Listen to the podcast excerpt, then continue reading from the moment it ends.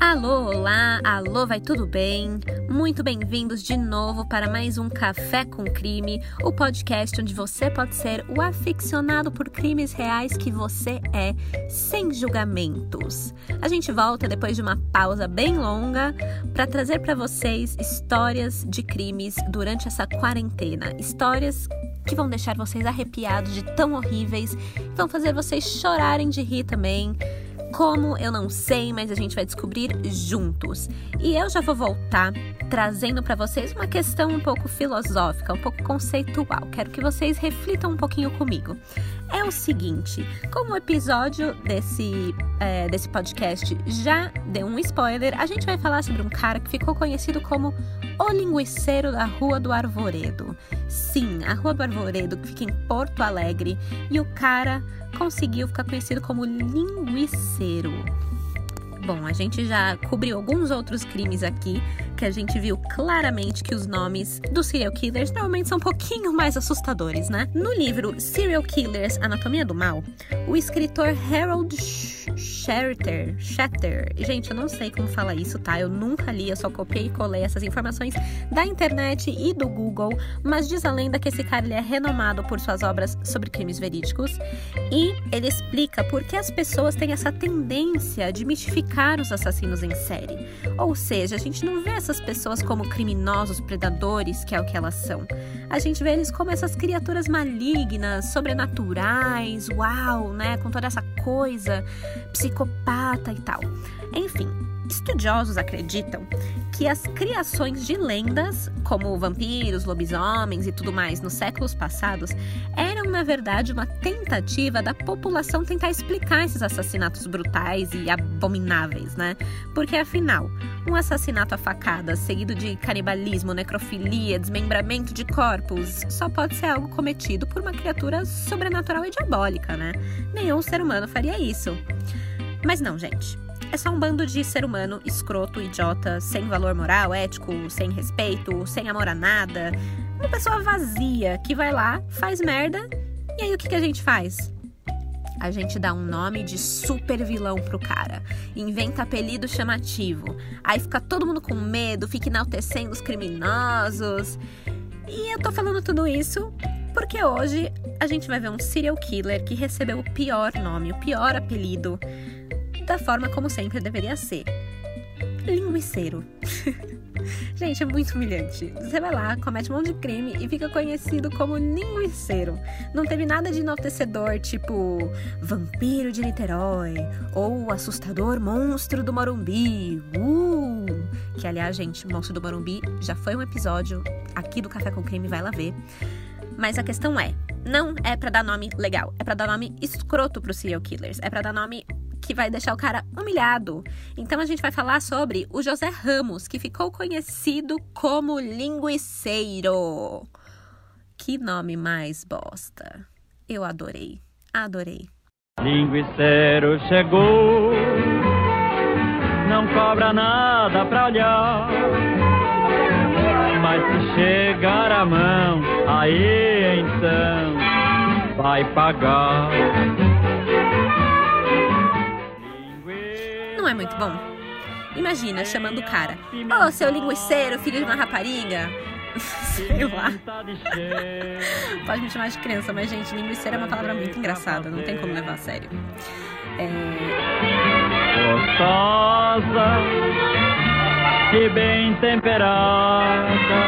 Enfim, vamos lá, né, minha gente? Vocês vieram aqui para escutar uma história nacional de assassinato e é essa daqui é daquelas que te prende porque ela parece uma ficção. Tem um pouquinho de tudo. Tem aquele personagem que é lobo em pele de cordeiro, tem uma mulher bonita gringa, tem uma história triste que cria empatia com o personagem. Obviamente vai ter assassinato, e na verdade no plural, assassinatos. Tem supostamente canibalismo e tem até uma seita, gente. Então vamos lá, vamos entender que porra que o José fez para ficar conhecido como linguiceiro.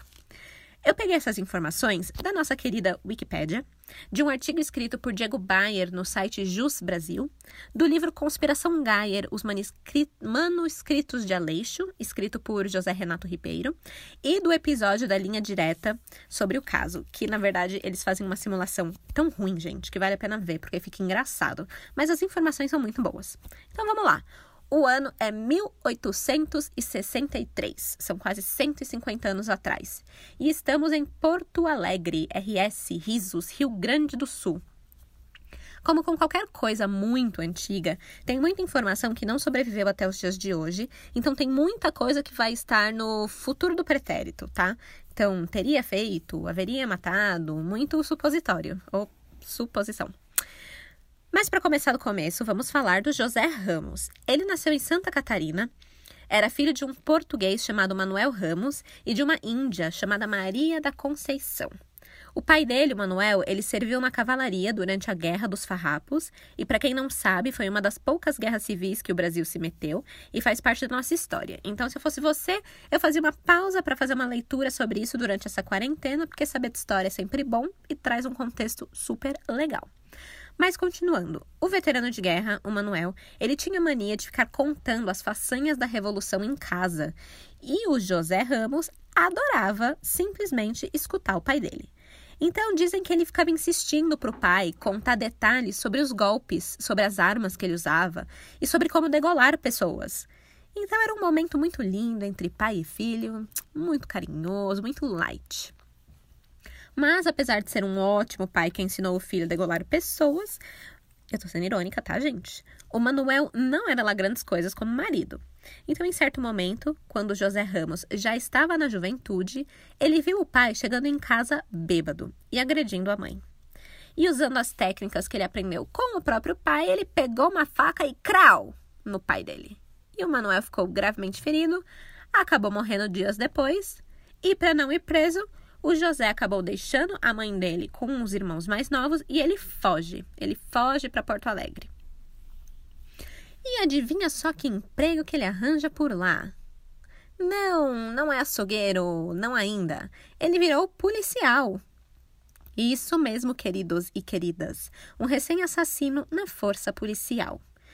Eu não sei porque eu ainda me choco com essas coisas, mas é o que tudo indica. O José Ramos realizava um ótimo trabalho como inspetor da polícia. Ele estava lá ganhando seu dinheirinho, conseguindo se manter sozinho depois de ter saído da casa da mãe. E ele teria comprado ou alugado uma casa na antiga rua do Arvoredo, que pertencia ao açougueiro Carlos Klausner. Ahá! Tá aí o açougueiro. Mas guarda para daqui a pouco, porque o José Ramos ainda aprontou umas antes de ir parar no açougue. Um belo dia, o José Ramos, todo uniformizado de polícia e tal, todo passe achando, ficou irritado com um preso, mas não era qualquer preso. Era o Robin Hood dos Pampas, conhecido como Campara. Qualquer hora eu vou tentar fazer um episódio sobre esse moço. Eu tentei dar uma pesquisada agora, rápida, mas não achei muita informação. Mas o que dizem é que ele roubava dos ricos e distribuía para os pobres, e acabou se tornando uma personalidade lá da época. Lá em 1800 e lá vai bolinha. Bom, irritadinho e cheio das manhas em degolar pessoas, o José Ramos ele é pego em flagrante tentando matar o Campara na cadeia. Ele diz que o preso estava tentando fugir, mas não teve jeito. A repercussão foi grande e o chefe da polícia, o Dário Calado, ele foi obrigado a demitir o José Ramos depois do episódio. Na verdade, ele não foi 100% demitido. Ele ficou como informante da polícia. E para ele estava tudo bem. Ele ainda conseguiu meio que manter o status dele de policial, continuou frequentando a alta classe de Porto Alegre. E falando em alta classe, às vezes eu fico me perguntando quantos assassinos que ninguém nunca descobriu não ficam se escondendo desse jeito na alta classe, com cara de plenitude, sabe? Mas enfim, Dizem que o José Ramos ele era um cara muito boa pinta, ele era bem perfumado, ele era apaixonado por música lírica, por poesia, vivia assistindo espetáculos do Teatro São Pedro, que tinha sido recém-inaugurado lá em Porto Alegre. E foi aí, lá no teatro, vendo ópera, todo pá, que ele conheceu a Catarina Palsi. E aqui a gente vai dar uma pausa no José para falar um pouquinho sobre Catarina, porque ela também é uma personagem bem importante desse rolê todo da linguiça. Bom, sempre que eu leio essas histórias de casais criminosos, eu lembro do caso famoso lá do, do Paul Bernardo e da Carla Homolka, sabe, os canadenses? E eu fico sempre me perguntando quem será que é o influenciador e o influenciado. Será que essa pessoa, se, ela não, se elas não tivessem se conhecido, será que as coisas seriam diferentes? Será que elas teriam feito o que fizeram, esses crimes? Eu, eu não sei. Eu fico pensando às vezes que o destino, ele não é muito bonzinho, né? Para colocar dois, duas pessoas horríveis assim juntas para fazer coisa mais horrível ainda, sabe? Mas o destino ele realmente não é muito bonzinho, principalmente se tratando da Catarina Pause. A vida dessa menina, gente, é de chorar. Ela não era brasileira, ela era húngara e ela era lá de Transilvânia. Eu, Transilvânia, eu não consigo falar Transilvânia e não lembrar da, da música do McFly. Tipo, And Berlin she had a ten na, na, na, na, na, na. Gente, é muito boa. E eu era emo em 2008, 2009. E é isso, entendeu? Esse é o meu repertório. Mas voltando para Catarina. Ela era de uma família muito pobre. E ela cresceu em uma pequena aldeia com os pais e os irmãos lá em Transilvânia. E aí, durante a Revolução Húngara, em 1848, ela acabou tendo a casa invadida por soldados e ela foi estuprada e a família dela inteira foi assassinada. E aí, logo depois disso, quando ela tinha uns 15 anos, ela se casou com um cara chamado Peter Pulse. Claro que foi por interesse para conseguir fugir do país, né? Já que eles estavam passando por extrema pobreza. E durante a viagem que os dois fizeram para o Brasil, né? Logo depois do casamento, ou seja, em plena lua de mel, o Peter, o marido dela, se matou se matou na viagem. E então, assim, imagina essa menina com 15 anos, já foi estuprada, a família já foi totalmente assassinada, o marido se mata e ela tá sozinha num barco vindo para outro país começar uma vida nova. É, assim, horripilante. Não dá para imaginar isso. Mas aconteceu. Aconteceu com ela. E ela chega aqui em Porto Alegre, viúva, ela chega, parece que foi em 1857, com uns 20 e poucos anos. E dizem que ela era uma mulher muito bonita. Mas tem gente que fala que ela não era bonita, não. Tem um livro que é bem conhecido sobre esse crime, que ficou. É, que levou o título de O Maior Crime da Terra. Ele foi escrito por Décio Freitas, que era um historiador e jornalista. Nesse livro tem uma descrição da Catarina. É, eu não achei nenhuma foto dela na época, então não sei como que conseguiram essa descrição, mas fala assim: Catarina é inteiramente desprovida de dotes físicos e mal se pode acreditar que exerce atração. Baixa e obesa, só tem de belos os longos cabelos loiros e os olhos muito azuis. Eu li isso e eu fiquei com uma raivinha interna, porque só porque ela é baixa e obesa, é sinônimo de feiura? É sinônimo de que não atrai, atrai gente bonita? É isso aí, é body shaming, tá? E aqui não, você é louco, hashtag corpo livre. A mulher já passou por um tanta merda na vida e aí vem um cara aleatório que provavelmente nem viu nenhuma foto dela na vida falar que ela era desprovida de dotes físicos. E, mano, mesmo se você for, foda-se a beleza física. O fato é que, sendo bonito, não sendo gordo, magro, o que for, ela chamou a atenção do José Ramos.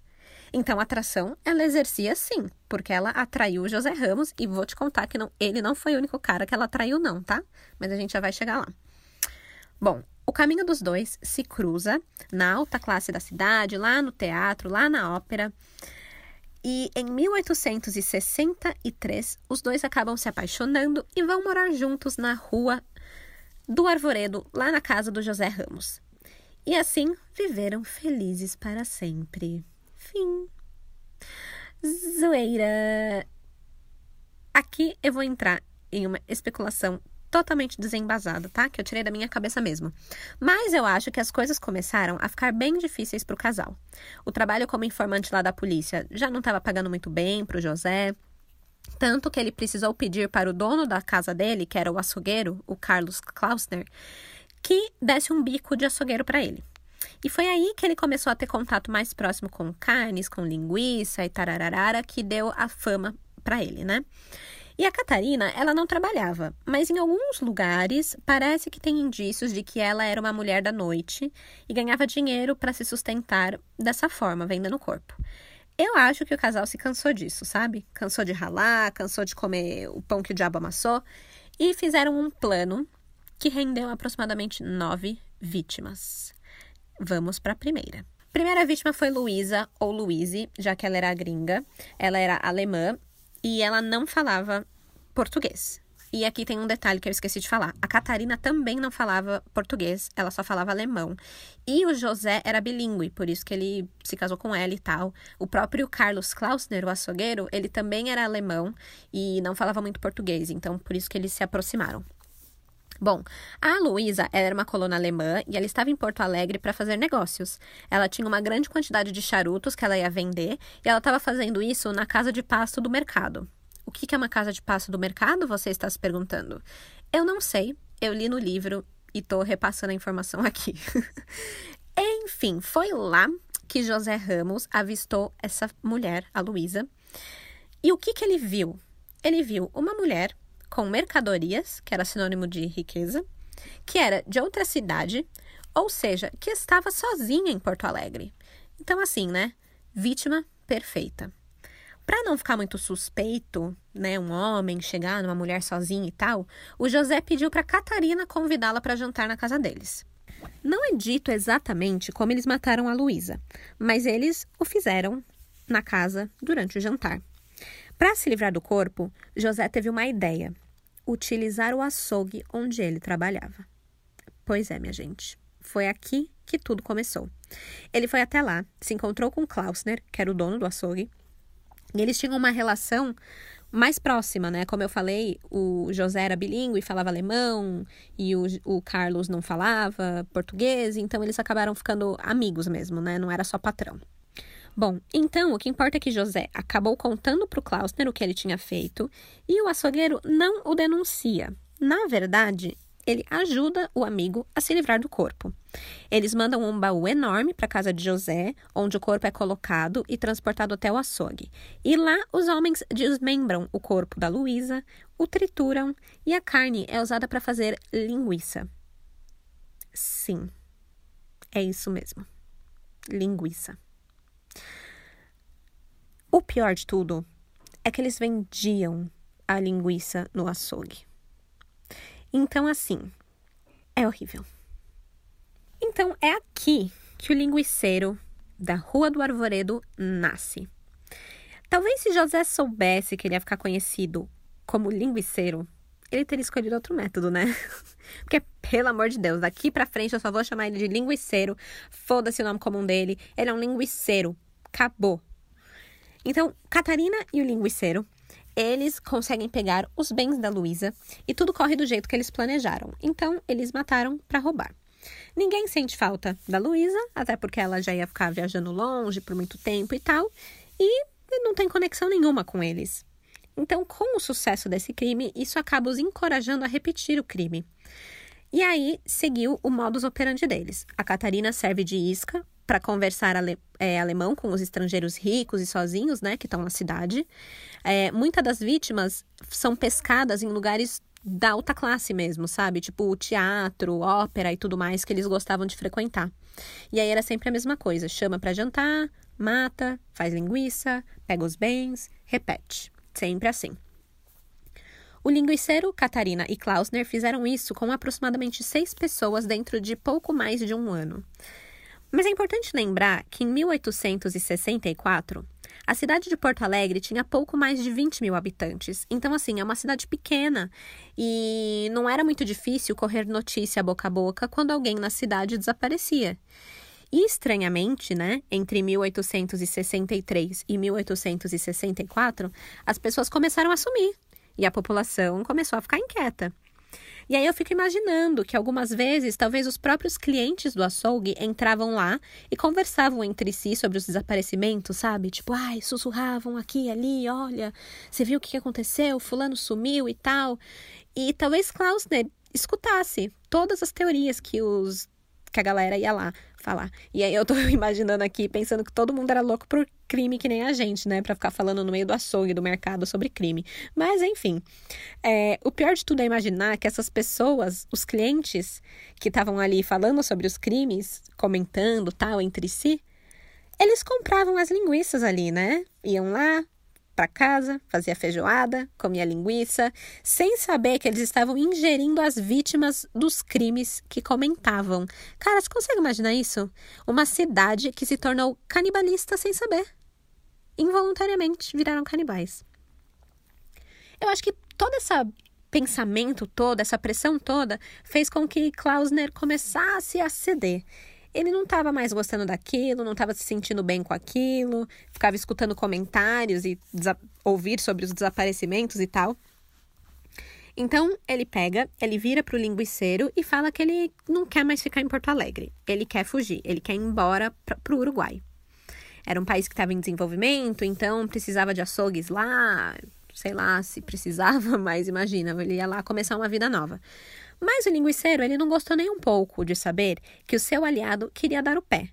Afinal, se ele fosse embora, o linguiceiro ia perder o controle. Vai que ele abre o bico, fala com alguém, né? Você não sabe. Esse é o ruim de você ter cúmplices, né? Você não controla outra pessoa. Então, foi assim que o linguiceiro escolheu a sua sétima vítima. Foi o próprio Klausner. O Klausner ele já frequentava a casa do casal, eles eram amigos, então ele não achou estranho quando ele recebeu um convite para ir lá jantar. E foi lá que ele foi assassinado e enterrado no quintal. Agora, é aqui que as coisas começaram a desandar. Um, quem sabia triturar a carne e fabricar a linguiça era o Klausner, ele que era o açougueiro. O José Ramos, ele era só um assistente, um acompanhante. Então, sem o Klausner, ele não tinha como se livrar do corpo. Então, ele só enterrou. E ainda enterrou no próprio quintal, né? Burro pra cacete. Mas ok. Dois, o linguiceiro e a Catarina, eles se apossaram de tudo que era do Klausner, da casa, do açougue, dos bens. Eles começaram a abrir e a fechar o açougue, começaram a funcionar como se fosse deles. E os clientes começaram a ficar assustados, né? Eles não estavam entendendo onde estava o querido açougueiro deles, que tinha é, tanto relacionamento ali com a cidade pequena, né? E aí, toda vez que eles perguntavam para o José Ramos, cadê o Klausner? Cadê o Klausner? O José Ramos respondia uma coisa: ah, ele foi para o Uruguai. Ah, ele foi visitar a família. Ah, ele deixou tudo aqui comigo mesmo. Enfim, muito esquisito. E tem outra coisa, né? A qualidade da carne caiu muito e causou o açougue a perder muitos clientes, né? Até porque agora não é mais carne humana, né? Então ninguém quer. Credo. Mas, enfim, acabou que o linguiceiro fechou o açougue, mas ele e a Catarina, apesar de terem fechado o açougue, que era a fonte de renda deles, eles começaram a gastar muito dinheiro pela cidade, então isso chamou muita atenção. E o casal, ele dizia que eles tinham ganhado na loteria. Mas é sempre assim, né? A galera não sabe se controlar com grana. É que nem aqueles assassinos americanos que matam um familiar para ficar com o dinheiro do seguro de vida, sabe? Aí começa a comprar Lamborghini amarela, estourar champanhe, pá. E aí logo logo os detetives estão na cola, meu, chutando pra dentro da cadeia, né? Você não pode dar pala desse jeito. Eu, eu acho que eu tô assistindo muito Investigação Discovery. Eu preciso parar. Eu, hein? Mas enfim, como tudo que é bom nessa vida, dinheiro também acaba, e o casal logo se viu procurando outra vítima. O infeliz foi Januário, que era um comerciante português que não tinha família na cidade, mas ele tinha dinheiro. A única pessoa que tinha uma relação mais próxima com ele era o caixeiro dele, que era um menino de 14 anos chamado José Inácio. Primeiro, o linguiceiro convida Januário para jantar, como de praxe, né? E aí, quando os dois estavam lá a caminho, Januário cruza com o caixeiro, né? O menino José Inácio. E ele avisa: Ó, oh, eu vou jantar aqui no, no José Ramos. Se precisar de alguma coisa lá no comércio, me avisa, tá? E tipo assim, José Ramos não curtiu isso, né? Porque agora sabiam onde ele estava, sabiam com quem que ele foi visto por último e etc. Então, ele teve que dar uma mudadinha no plano. Ele foi para casa junto com o Januário, fez lá a janta, matou o cara e enquanto a Catarina ela limpava a cena do crime, o José Ramos voltou lá para o comércio do, do Januário para procurar o menino José. Aí ele encontra, fala que o Januário chamou ele para se juntar a eles no jantar e o menino ficou todo feliz, né? Tipo, pô, que legal, sou só um cacheiro, mas tô sendo convidado e tal. E ele vai. E quem vai atrás do menino é o cachorro dele. Bonitinho, pretinho, super fofinho, que seguiu ele e ficou na frente da casa do José Ramos até o menino sair. Só que acontece que o menino não saiu. O menino também foi morto, atacado pelo casal. E aí o casal leva o corpo para ser enterrado no quintal e o cachorro ficou lá na frente. E o cachorro começou a latir, começou a fazer barulho. E os vizinhos começaram a, eita, que porra é essa? Que cachorro é esse? Ah, olha lá, o cachorro do Januário. E aí, José Ramos também dá um fim no cachorro, gente. O que, que o cachorro tinha a ver, né? Deu fim no cachorrinho. Bom, passado pouco menos de um mês, a cidade começou a procurar pelos dois desaparecidos, né? Começou a ser noticiado que o Januário estava faltando, que o José Inácio não era visto em lugar nenhum. Quando chega aos ouvidos ali do bairro do José Ramos, o vizinho do linguiceiro e da Castarina foram depor, dizendo que eles viram o Januário e o José Ramos juntos, um dia antes de desaparecerem. E aí que eles foram lá jantar e tal. E aí, quando questionados quando a polícia questionou os vizinhos, né? Se eles tinham certeza que era o Januário e o José Inácio que estavam na casa do José Ramos, eles falaram: claro que a gente tem certeza, porque o cachorro preto dele, aquele lá, ficou lá na frente da casa latindo por um tempão. Com isso, cagou. Cagou pro José Ramos, entendeu? O delegado-chefe da cidade, que é, na verdade era o antigo chefe dele na polícia, o Dário Calado, intimou o linguiceiro a se explicar sobre o que aconteceu, sobre o álibi dele e tudo mais. Mas o José Ramos, óbvio, não falou a verdade. Ele alegou que depois do jantar, os homens pernoitaram na casa dele e pela manhã tinham ido viajar, fazer negócios em outra cidade. No final do depoimento dado pela polícia, o dado para a polícia, o Dário calado ficou assim: é, não, não acredito em você. E aí falou que queria provas. E uma coisa interessante, eles também acabaram perguntando para ele sobre o Carlos Klausner, né? Porque ficou estranho. Pô, o Klausner também sumiu e também tem um pouco a ver com você, porque você que ficou com a açougue, pá, o que, que aconteceu? E aí o José Ramos falsificou um recibo no nome do Carlos Klausner, é, falando que o açougue tinha sido dado para ele, vendido para ele. E aí ele assinou com o nome do Carlos Klausner. E isso é importante, porque depois eu conto por quê, mas guarda aí a informação. Então, depois do depoimento do José Ramos, o chefe da polícia, Dário Calado, falou assim: Olha, não tô acreditando em você, vou lá na sua casa investigar. E aí foi que no dia 18 de abril, a polícia de Porto Alegre buscou provas na residência de José Ramos e se deparou com uma cena de crime horripilante porque no porão da casa, José Ramos e Catarina Palce, lá na Rua do Arvoredo, tinham enterrado os pedaços de um corpo humano, que depois foi identificado como o corpo do alemão Carlos Klausner, dono do açougue. Ao examinar um pouco mais ali a residência, eles acabaram achando no quintal um poço desativado que tinham corpos lá dentro também e esses foram identificados como o de Januário Martins Ramos da Silva e o seu caixeiro José Inácio de Souza Ávila, que tinha apenas 14 anos. Os dois estavam esquartejados lá dentro do poço. E quando eles continuaram buscando ali no poço, eles encontraram outros ossos, outras ossadas de outras vítimas e também o cadáver do cachorro preto. Um minuto de silêncio pelo cachorro preto. Bom, com todas as provas, obviamente, eles começaram a pegar o, o, o chamar o José Ramos e a Catarina Palce para depor, começaram a investigar. E nesse meio tempo de que eles tinham cometido esses crimes e que a investigação estava rolando, a Catarina, ela se converteu para uma religião que, na verdade, era uma seita muito louca chamada Muckers. Eles eram liderados por João Maurer e a esposa dele, né, a Jacobina, e eles tinham umas coisas religiosas com a Bíblia e tal. E aí Catarina aprendeu sobre arrependimento e certas coisas lá que tava tudo errado com a vida dela, né? Só que esses Mookers, eles causaram um episódio muito sangrento mais tarde, em 1869, né? Não foi na época da Catarina. E eu acho que esse vai ser o tema do próximo episódio, porque é muito da hora a história dessa seita. Então vocês fiquem ligados que eu vou contar mais na próxima semana. Mas voltando, com a conversão da Catarina, quando ela foi chamada para depor, ela acabou contando tudo para os policiais. Ela não queria mais mentir, ela não queria mais se sentir culpada. E aí, ela entregou para os policiais diários que ela tinha, onde ela contava sobre não só a, o assassinato do Januário, do José Inácio e do Carlos Klausner, mas seis outras vítimas, né? E então eles precisavam investigar, porque eles não tinham corpos dessas vítimas, eles tinham algumas, alguns ossos e tal, mas o resto tinha virado linguiça, né? Então é, eles tinham que ver como que eles iam fazer.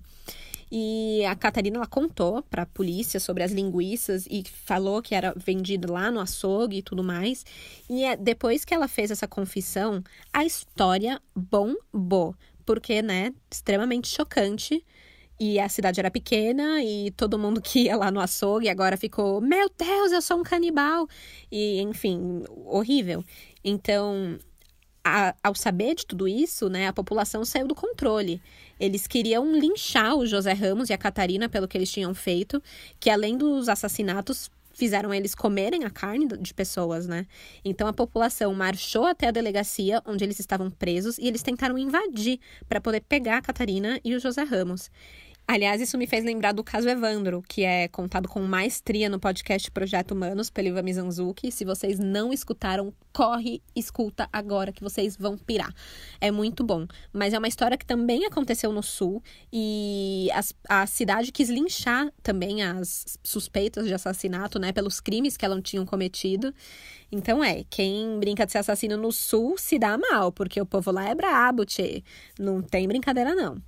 Bom, os crimes acontecidos na Rua do Arvoredo, ela não repercutiu só ali na cidade, não. Como envolvia muitas vítimas europeias, ela foi um dos maiores crimes nacionais noticiados fora do país, inclusive pelo jornal Le, Le Temps, Le, Le. Enfim, é, é francês, eu não sei pronunciar. Mas o jornal Le classificou esse crime como o maior crime da Terra.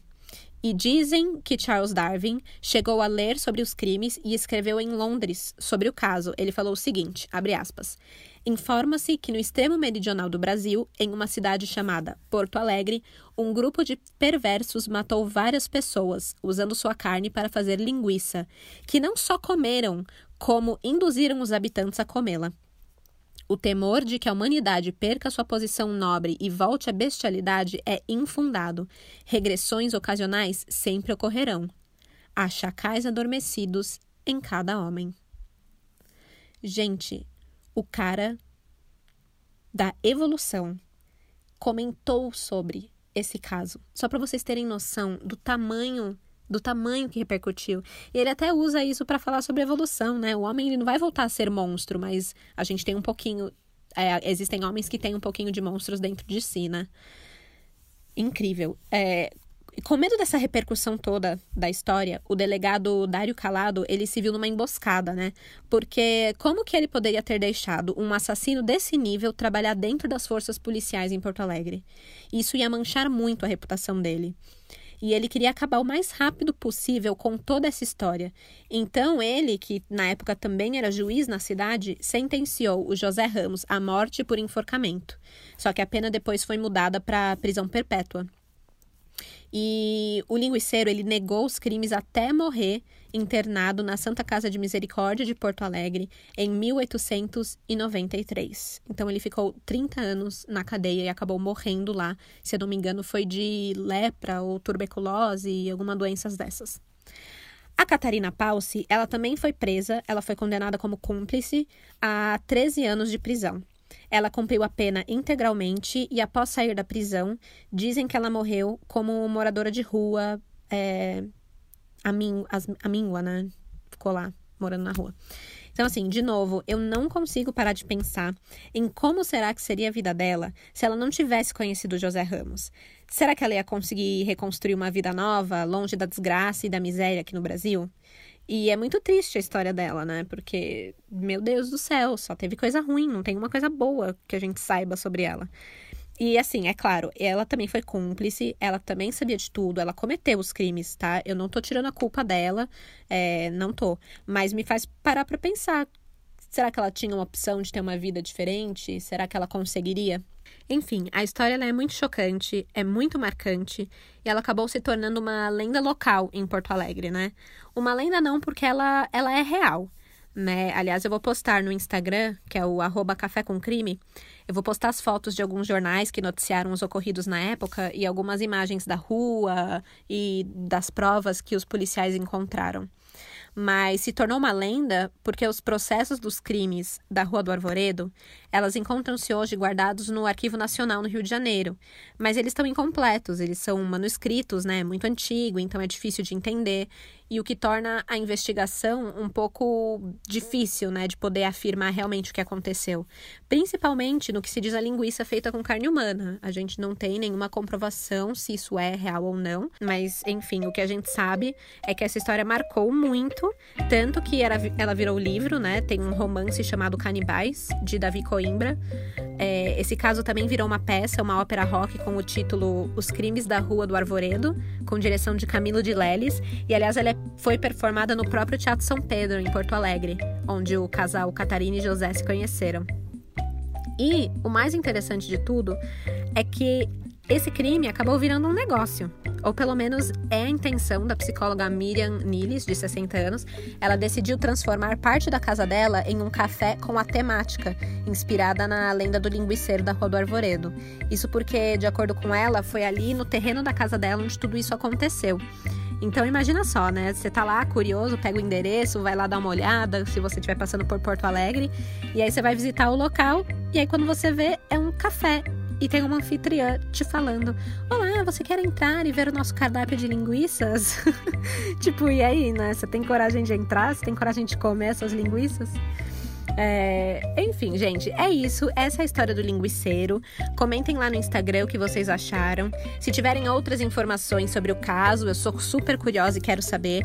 E vamos lembrar, gente, como eu falei no começo, chega de chamar os assassinos de monstros perfumados, tá? Bora criar apelidos mais humilhantes que nem linguiceiro, porque é isso que eles merecem, no mínimo, né? Eles merecem muitas outras coisas, mas é isso que a gente pode providenciar.